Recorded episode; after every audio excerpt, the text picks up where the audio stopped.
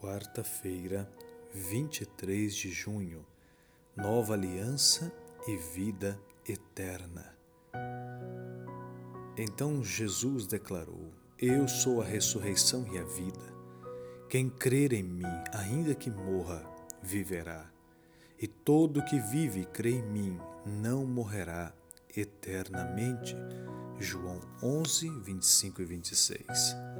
Existem duas dimensões da vida eterna. A dimensão presente proporciona ao cristão uma experiência de vida abundante hoje, João 10, verso 10, que inclui as muitas promessas que recebemos para a nossa vida aqui na terra. A dimensão futura é evidentemente a vida eterna, a promessa de ressurreição. Embora ainda esteja no futuro, esse é o único evento que faz todo o restante valer a pena, que coroa todas as nossas esperanças como cristãos.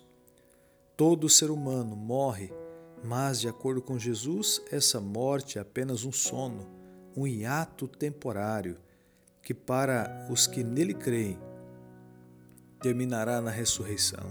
Quando Cristo retornar, os que morreram nele ressuscitarão imortais e os seguidores de Cristo que estiverem vivos serão, num piscar de olhos, transformados em imortais.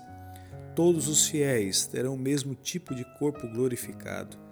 A imortalidade começará neste momento para o povo de Deus. Que grande alegria saber que nosso fim não está na sepultura, mas teremos uma nova vida que durará para sempre. Cristo se tornou uma mesma carne conosco, a fim de que possamos nos tornar um só espírito com Ele. É por esta união que ressurgiremos do sepulcro, não somente como manifestação do poder de Cristo, mas porque, mediante a fé, sua vida se tornou nossa.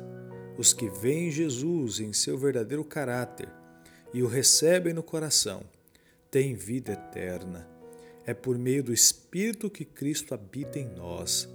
E o Espírito de Deus, recebido no coração pela fé, é o princípio da vida eterna.